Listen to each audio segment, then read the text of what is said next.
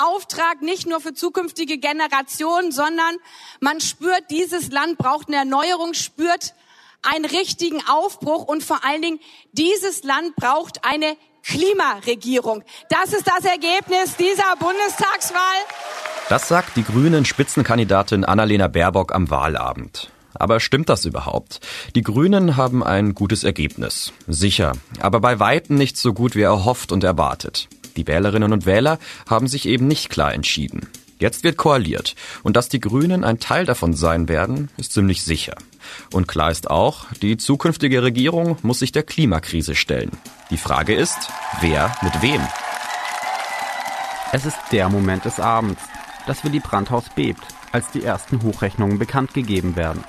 Fast 20 Jahre lang mussten die Sozialdemokraten auf einen Wahlsieg warten. Möglich wäre ein Bündnis von Grünen, FDP und SPD. So gejubelt wie am Wahlabend wurde bei den Sozialdemokraten schon lange nicht mehr. Die Genossen waren bei der Bundestagswahl die klaren Gewinner. Die Partei konnte in den letzten Wochen so richtig aufholen. Ganz im Gegensatz zu ihrer Konkurrenz. Die Union hat das schlechteste Ergebnis ihrer Geschichte eingefahren. Ein herber Rückschlag für die ehemalige Kanzlerinnenpartei. Man sei unzufrieden, sagt Armin Laschet, aber ja, er wolle regieren. Deshalb werden wir alles daran setzen, eine Bundesregierung unter Führung der Union zu bilden. Die Verlierer des Abends CDU und CSU.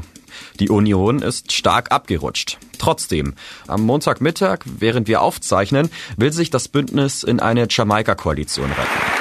Deutschland braucht jetzt eine Zukunftskoalition, die unser Land modernisiert. Wie wichtig war der Klimaschutz für diese Bundestagswahl? Und was wäre drin fürs Klima mit einem Jamaika- oder Ampelbündnis? Wo gibt's Konflikte und wo Schnittmengen? Das fragen wir uns in dieser Folge. Das ist der Klimabericht, der Spiegel-Podcast zur Lage des Planeten. Ich bin Sebastian Spalleck. Und ich bin Kurt Stukenberg. Wir sprechen hier über die Klimakrise, was dafür verantwortlich ist und wer jetzt handeln muss.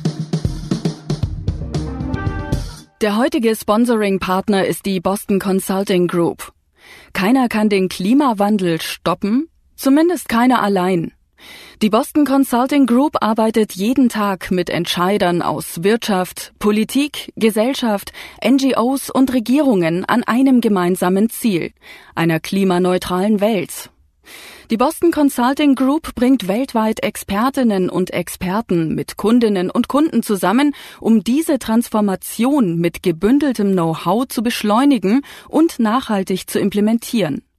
Dabei entstehen klimafreundliche und profitable Lösungen. So wird Klimaschutz nicht nur zur gesellschaftlichen Notwendigkeit, sondern zum Treiber von Wettbewerbsvorteilen und wirtschaftlichem Erfolg. Nie war es wichtiger als jetzt, gemeinsam zu handeln. Group Up for Climate. Weitere Informationen auf bcg.com.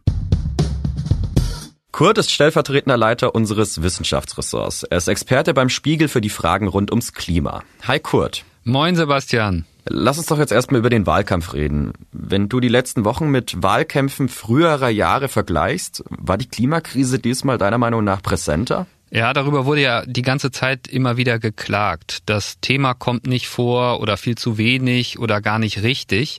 Haben wir ja auch gesagt hier im Podcast und ich habe das auch in Meinungsartikeln geschrieben. Aber wenn du jetzt sagst, wir vergleichen das mal mit den letzten Jahren, dann ist schon sehr, sehr deutlich sichtbar, wie das zugenommen hat.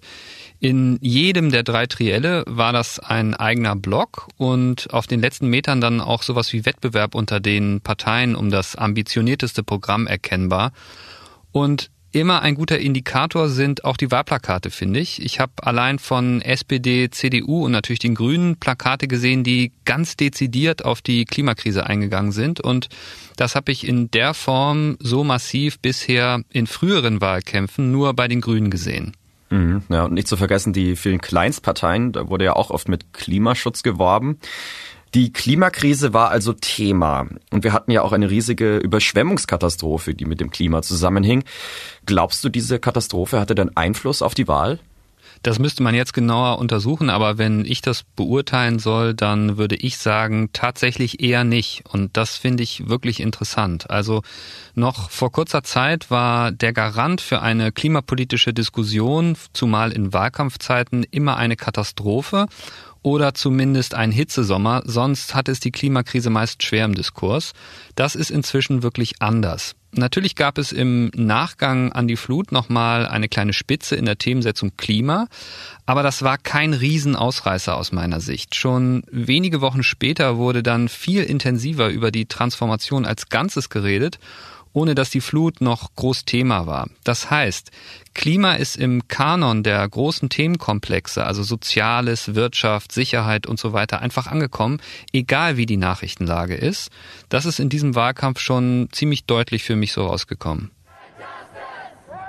Weltweit sind am Freitag wieder zahlreiche Jugendliche der Bewegung Fridays for Future auf die Straßen gegangen, um für wirkungsvollen Klimaschutz zu demonstrieren.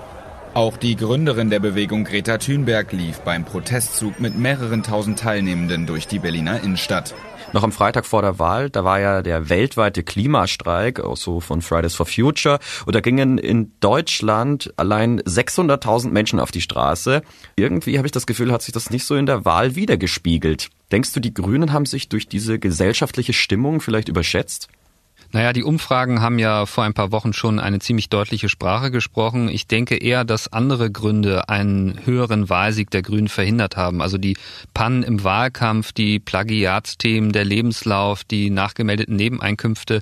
Darüber ist ja auch wahnsinnig viel gesprochen und diskutiert worden, welchen Einfluss das hatte. Und ich glaube, das hat unterm Strich, was die Person der Spitzenkandidatin angeht, einfach Vertrauen gekostet. Hm. Na, dann sprechen wir mal über die Berichterstattung. Die Trielle der Kanzlerkandidaten waren ja für viele wahrscheinlich so die primäre Informationsquelle für die Wahlentscheidung. Fandest du denn, dass Klima dort ausreichend thematisiert wird? Ja, also ähm, mir persönlich kann es gar nicht oft genug darum gehen. Auch ein Triell nur zu Klima hätte ich spannend und angemessen gefunden. Aber ja, ich würde sagen, vorgekommen ist es schon gut. Die Art und Weise, wie das gemacht wurde, ging für mich aber oft völlig am Kern vorbei. Also die Fragen beschränkten sich ungefähr so zusammengenommen auf diese zwei Dinge. Wie teuer wird das? Jetzt sagen Sie doch mal Kosten, Kosten, Kosten. Und dann, was wollen Sie verbieten? Das ist natürlich vollkommen unterkomplex und weist teilweise auch in die falsche Richtung. Das bedeutet die Herren, ganz wirtschaftlichen kurz. Wohlstandsverlust okay. für Deutschland und die Gefährdung unserer industriellen Kompetenz, das darf nicht sein. Die Menschen draußen im Land fragen sich aber, wer zahlt die Zeche? Wer zahlt den Umbau zur Klimaneutralität? Zahlt das der Bürger mit äh, Steuern an der Tankstelle? Mit äh, höheren Energiepreisen zahlt es der Bürger, indem er wo auch immer nicht mehr vielleicht hin darf, weil Sie sagen, das äh, machen wir nicht, äh, dass er weiter mit dem Flugzeug fliegt, sondern was auch immer passieren kann. Wer zahlt die Zeche oder zahlt die Industrie? Das Kostenargument zum Beispiel lässt sich viel plausibler einfach umdrehen. Was kostet Ihre doch eher zurückhaltende Klimapolitik uns eigentlich, wenn die Hilfsfonds für Flutopfer, die Ausgleichszahlung für vertrocknete Ernten und zerstörte Wälder zur Dauerlösung werden?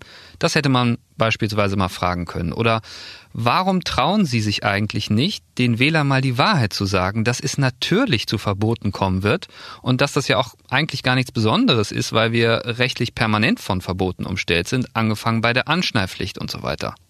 Hat sich dann die Ausrichtung bezüglich des Themenkomplexes Klima bei manchen Parteien vielleicht noch während des Wahlkampfs sogar gedreht? Ein bisschen im Schlussspurt. Ja, also die Reaktion ganz kurz vor der Wahl noch mit Sofortprogrammen zu kommen, die aber so Punkt für Punkt nicht im Wahlprogramm stehen. Das ist mir vor allem bei der Union aufgefallen. Die waren ja ohnehin die letzten, die ihr Wahlprogramm vorgestellt haben. Und da hätte man, ich unterstelle jetzt mal, wenn man es ernst genommen hätte, das natürlich auch einfach direkt ins Programm schreiben können. Und da hatte ich dann schon den Eindruck, da wollte man sich jetzt kurz vorm Urngang doch nochmal schnell ein bisschen grüner anstreichen. Also zum Beispiel, was diese neue Forderung angeht, jetzt zwei Prozent der Landesfläche für Erneuerbare beziehungsweise dann für die Windenergie, wie es vielfach gelesen wurde, auszuweisen. Das ist ja was, das hätte man grundsätzlich auch ein paar Wochen eher einfach ins Hauptprogramm schreiben können. Hatten Klimathemen jetzt wirklich so einen großen Einfluss auf die Wahl? Wie ist das denn? Ich habe schon gesagt, wir zeichnen am Montag auf. Wie ist das aus einer Sicht zu bewerten? Man kann ganz klar sagen, das war eine Klimawahl. Mhm. Das klingt jetzt bei 15 Prozent Grüne erstmal ein bisschen komisch, aber es ist schon so. Die Befragung von Infratest DIMAP zum Beispiel haben ergeben, dass bei der Frage, was den Wählerinnen und Wählern die größten Sorgen macht, Klima mit 68 Prozent klar auf Platz 1 lag. Danach kommt dann die Migration mit nur noch 42 Prozent. Also es gibt hier eine klare Aussage. Das Gleiche gilt für die Frage, was wahlentscheidend war von den Themen her. Da stehen Umwelt und Klima immerhin mit 22 Prozent an Platz 2. Davor ist soziale Sicherheit mit 28 Prozent. Also es ist sehr nah beieinander, wie man sieht. Man muss aber auch klar konstatieren, dass die Wählerinnen und Wähler offenbar nicht die Partei gewählt haben, die am glaubwürdigsten dafür steht, genau diese Sorgen zu adressieren. Das ist dann schon ein bisschen widersprüchlich im Ergebnis. Du meinst zum Beispiel die Grünen? Ja. Und wie sieht es dann jetzt mit jungen Wählerinnen und Wählern aus und Erstwählern? Gab es da eigentlich eine Tendenz hin zur Klimapolitik? Insbesondere bei den Jüngeren spielt Klima eine besonders große Rolle. Ja, das haben verschiedene Befragungen immer wieder gezeigt. In der Altersgruppe ist es den Leuten einfach klar, dass sie ja am meisten betroffen sein werden und daher denke ich auch, kommt da ein besonderes Interesse für diesen Komplex. Ja, die Interesse war da, aber trotzdem in frühen Prognosen kam ja auch heraus, dass sich viele Erstwähler ausgerechnet für die FDP entschieden haben.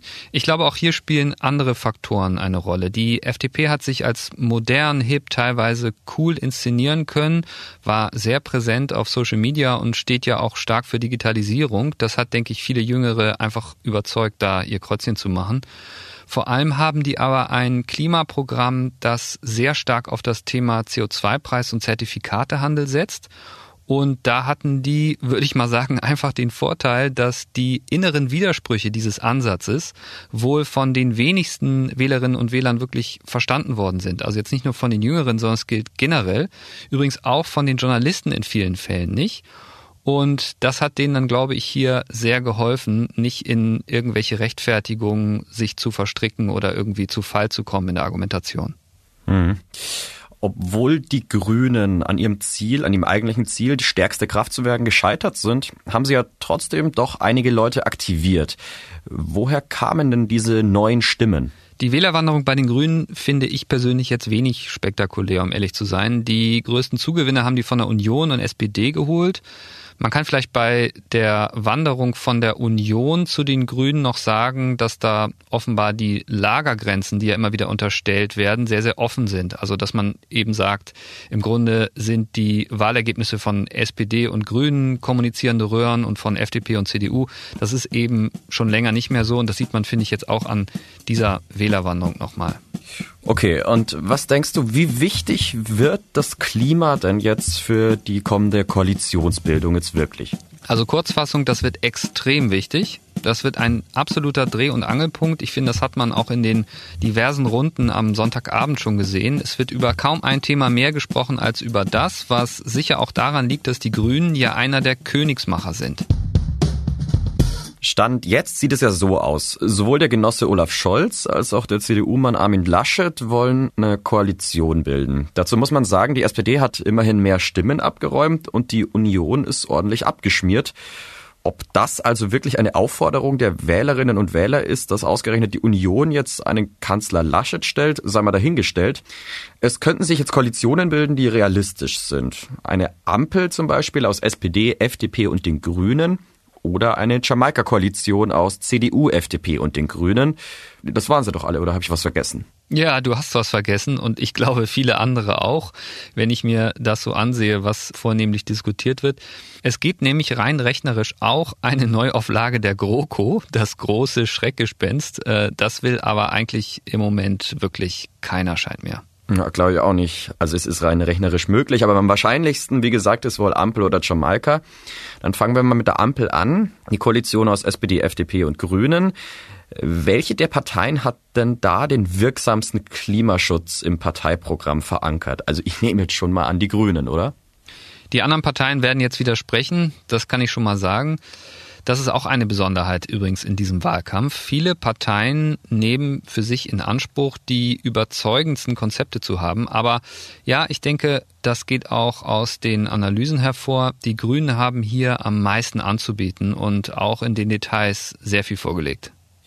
Und ich nehme an, in dieser Konstellation ist die FDP wohl der größte Bremser von wirksamen Klimaschutz, glaube ich, weil der Kern der Klimaschutzpolitik ist bei den Liberalen, soweit ich weiß, ja nur fast der Emissionshandel.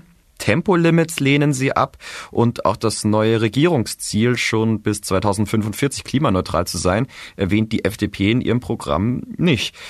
Ist damit überhaupt wirksamer Klimaschutz möglich oder tue ich den Liberalen da irgendwie Unrecht?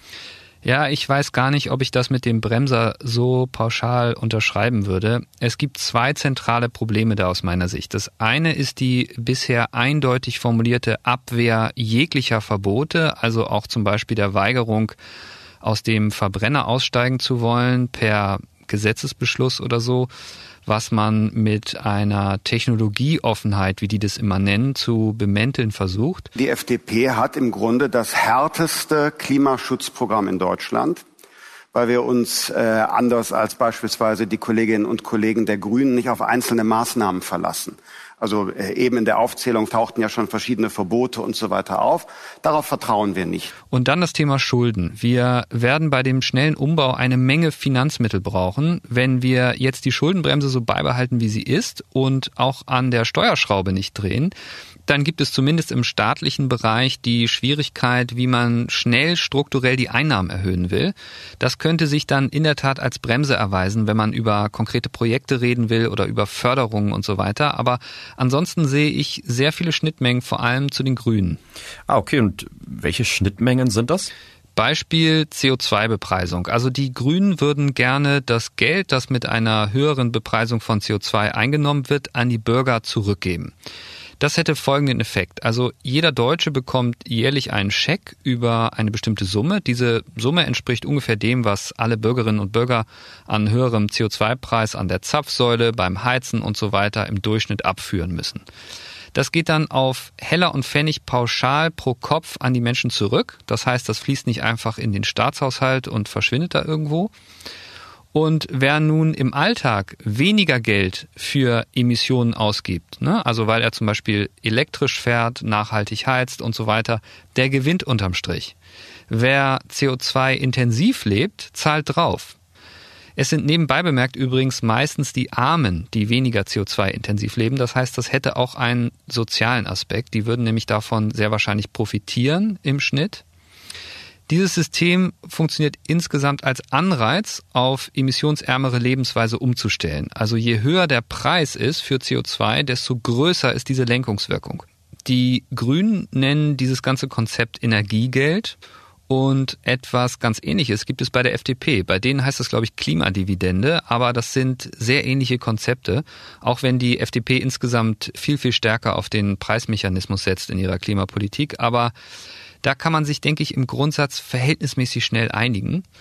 Und sollte es dann wirklich so sein, dass diese CO2-Bepreisung zu einem zentralen Steuerungselement in der künftigen Klimapolitik würde, dann wäre hier, glaube ich, schon ein ganz, ganz großer Brocken in den Verhandlungen geschafft.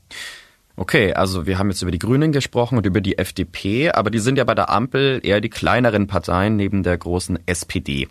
Wie sieht der Klimaschutz denn bei den Sozialdemokraten aus? Also so viel größer sind die Sozialdemokraten ja gar nicht mehr als die zwei sogenannten kleinen Parteien. Aber also bei der SPD ist es so, da heißt es nach meinem Stand bisher, dass die noch überlegen, inwiefern etwaige Mehreinnahmen aus einer höheren CO2-Bepreisung dann direkt an die Bürger zurückfließen sollen. Aber ich denke, da wird man zu einer Einigung kommen. Also das wird jetzt sicher kein Riesenstreitbrocken sein.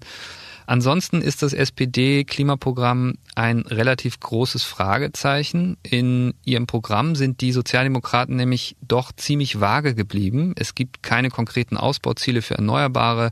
Das wäre eigentlich der wichtigste Punkt gewesen, aber da fehlt wirklich viel im Programm. Scholz hat aber in den letzten Wochen sehr, sehr stark den Fokus auf Klima gelegt, sich ja auch als Klimakanzler plakatieren lassen in den Innenstädten und an den Autostraßen. Ich will Klimakanzler sein, deshalb werbe ich auch damit.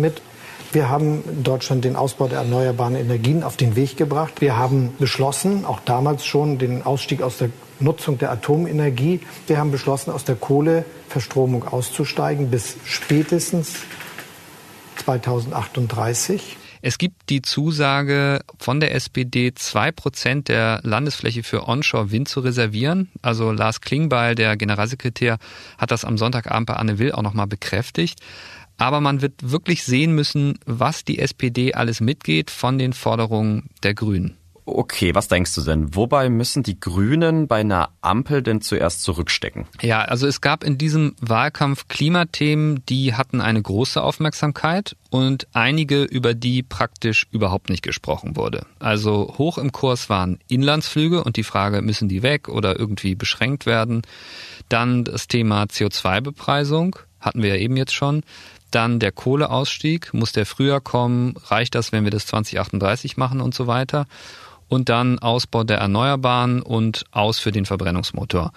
Kaum geredet wurde über den wahnsinnig wichtigen Posten der Gebäudesanierung. Das macht zwar wenig Spaß, darüber zu diskutieren, aber da gehen 30 Prozent der CO2-Emissionen raus. Das war aber praktisch überhaupt kein Thema, also auch nicht in den triellen oder in den größeren Diskussionen, ebenso wenig wie Landwirtschaft. Sowas wie Begrenzung der Massentierhaltung, was ja auch klimarelevant ist, das war in keiner der Runden, die ich gesehen habe, je Diskussionsgegenstand. Das heißt, ich glaube, es ist keine Überraschung, wenn ich annehmen würde, dass vor allem die erstgenannten Themen im Rampenlicht stehen werden, jetzt auch im Rahmen der Sondierungen und Koalitionsgespräche. Bei den letzteren können die Grünen viel leichter auch das ein oder andere Thema abräumen. Okay, aber jetzt von den Themen, die du aufgezählt hast, wo du meintest, die sind prominenter, die kommen dann durch, nimmst du an, oder was? Nee, also bestimmt nicht alle. Wie gesagt, bei CO2-Preis sehe ich großes Einigungspotenzial, aber einen früheren Kohleausstieg wird es aus meiner Sicht gesetzlich nicht geben. Das ist vor allem auch mit der SPD, glaube ich, einfach nicht zu machen. Aber die gute Nachricht ist, das ist überhaupt kein Problem fürs Klima. Die Kohle ist sogar das Thema, wo praktisch alle gewinnen können. Die Grünen haben im Wahlkampf gefordert und es auch wirklich bis zuletzt immer wieder gesagt, der Kohleausstieg muss auf 2030 vorgezogen werden, weil es in der Tat klimaschutzmäßig viel zu spät wäre, da haben sie auch recht, wenn 2038 noch Kraftwerke laufen. Aber der Punkt ist, das wird sehr wahrscheinlich sowieso nicht passieren. Einfach weil die Konzerne sagen, das lohnt sich für uns gar nicht. Sollte der CO2-Preis jetzt weiter steigen, dann sind die Kohlemeiler deutlich vor 2038 alle schon weg.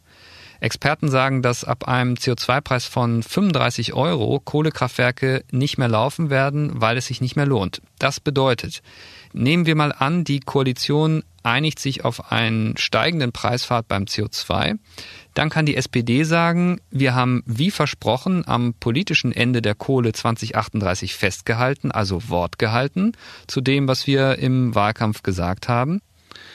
Die Grünen aber können sagen, wir haben uns mit einem schnelleren Aus für die Kohle durchgesetzt, denn bei dem CO2-Preis, den wir jetzt verabschiedet haben, wird das letzte Kraftwerk deutlich früher abgeschaltet sein als 2038. Das bedeutet unterm Strich, das kann zu einer klassischen Win-Win-Situation werden oder wenn man jetzt drei Partner hat, Win-Win-Win-Situation, in der dann eben alle drei sagen können, wir haben was erreicht und alle haben auch Recht dabei. Aber klar ist auch, die grünen Vorschläge zum Beispiel für eine CO2-Bremse bei allen Gesetzen oder ein Vetorecht des Umweltministeriums, wenn Gesetze nicht Paris-kompatibel sind und so weiter. Das werden, glaube ich, ganz, ganz schwierige Verhandlungen werden mit ziemlich offenem Ausgang. Okay, wir haben jetzt über die Ampel gesprochen, aber dann bleibt ja theoretisch jetzt auch noch Jamaika. Eine Koalition aus CDU, Grünen und der FDP.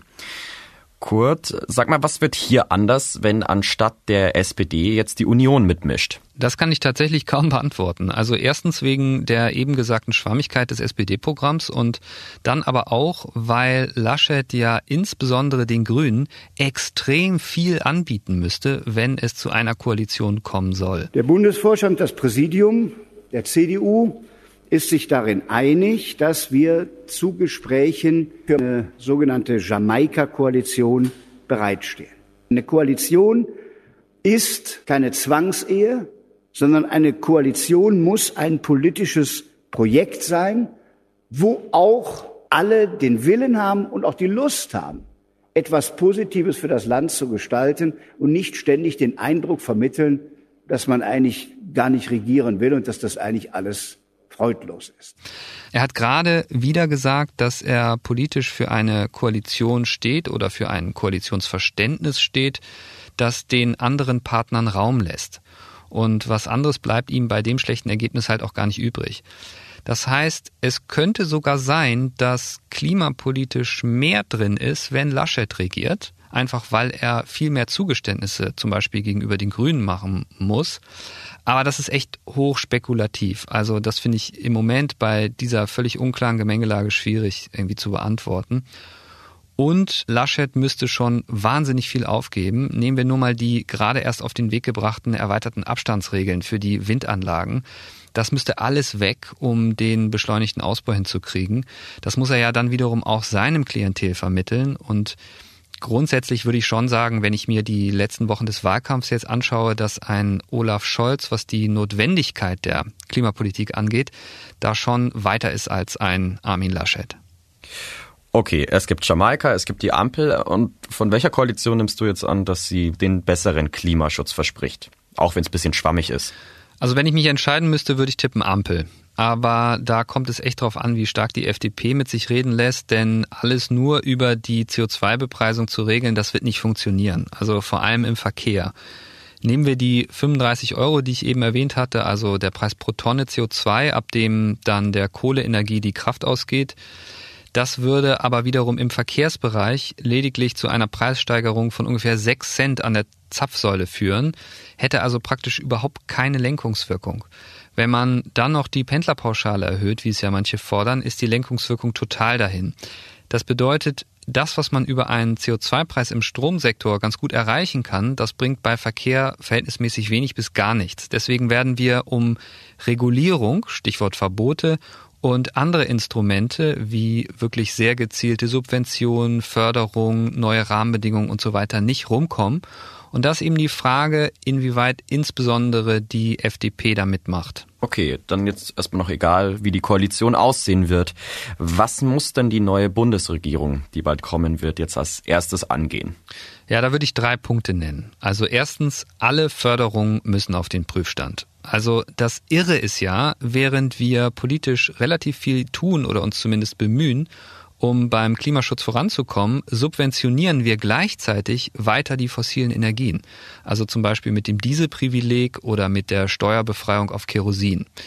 Diese klimaschädlichen Subventionen in hoher Zahl müssen jetzt endlich weg und das Geld könnte man dann einfach eins zu eins in Klimaschutz investieren und hätte trotzdem nicht mehr Geld ausgegeben als vorher und auch keine Steuern erhöht. Das mal als Vorschlag schon mal für die anstehenden Koalitionsgespräche. Und zweitens muss der CO2-Preis dann auf die Liste. Also hier muss wirklich ein klarer Pfad, wie es immer so schön heißt, definiert werden, weil in der Tat dieser Mechanismus ganz, ganz wichtig sein wird als Steuerungsinstrument für Klimaschutz. Und wenn man den dann noch mit Energiegeld oder Klimadividende kombiniert, dann profitieren, wie gesagt, sogar Ärmere davon. Das heißt, man hat auch eine soziale Komponente mit drin, was ja gerade bei Klimaschutz in der Diskussion jetzt auch immer wichtiger wird. Hm. Und was der letzte Punkt? Ja, Erneuerbare. Also da wollen ja eh alle ran. Also wir müssen tatsächlich durch Verfahrensbeschleunigung und zwei Prozent der Landesfläche für Wind hier deutlich mehr machen. Das heißt übrigens im Zweifel auch Bürgerbegehren hier und da einschränken, also da, wo es irgendwie möglich ist. Ich finde schon, wenn es heißt oberste Priorität auf Klimaschutz, da muss das auch für das Recht auf Einwände von NGOs zum Beispiel gelten. Da müssen wir Beschleunigung reinbringen, finde ich. Auch müssen wir uns klar werden, ob wir mehr Wind an Land wollen, was billiger, aber konfliktreicher ist, oder eher mehr Offshore, also Windkraft zur See, was den Strompreis dann aber tendenziell nach oben treibt. Hier brauchen wir klare verbindliche Entscheidungen, also auch zu Netzen und Stromleitungen und so weiter, das zählt da auch genauso rein, damit dann alle wirklich an einem Strang ziehen. Und genau hierfür wäre ein großes, stabiles Bündnis aus drei sehr unterschiedlichen Partnern aus meiner Sicht wirklich ein Gewinn und ehrlich gesagt vielleicht sogar mehr als Rot-Grün alleine. Das war der Klimabericht, der Spiegel-Podcast zur Lage des Planeten. Bei Anregungen oder Themenvorschlägen schreiben Sie uns doch gerne eine Mail an klimabericht.spiegel.de. Die nächste Folge gibt es am kommenden Dienstag auf spiegel.de, Spotify, bei Apple Podcasts und in allen üblichen Podcast-Apps. Diese Folge wurde moderiert von Kurt Stukenberg und mir, Sebastian Spalleck. Bei der Produktion würden wir unterstützt von Ole Reismann und Marc Glücks. Hier noch einmal ein Hinweis des heutigen Sponsoring-Partners, der Boston Consulting Group. Der Klimawandel ist eine der größten Herausforderungen unserer Zeit. Zu groß für den Einzelnen, aber nicht zu groß, wenn viele gemeinsam als Gruppe handeln. Davon sind wir von der Boston Consulting Group überzeugt. Wir arbeiten mit Akteurinnen und Akteuren aus Unternehmen, NGOs und Regierungen zusammen, um eine dekarbonisierte, nachhaltige Welt zu schaffen. Es ist jetzt Zeit für gemeinsames globales Handeln. Group Up for Climate.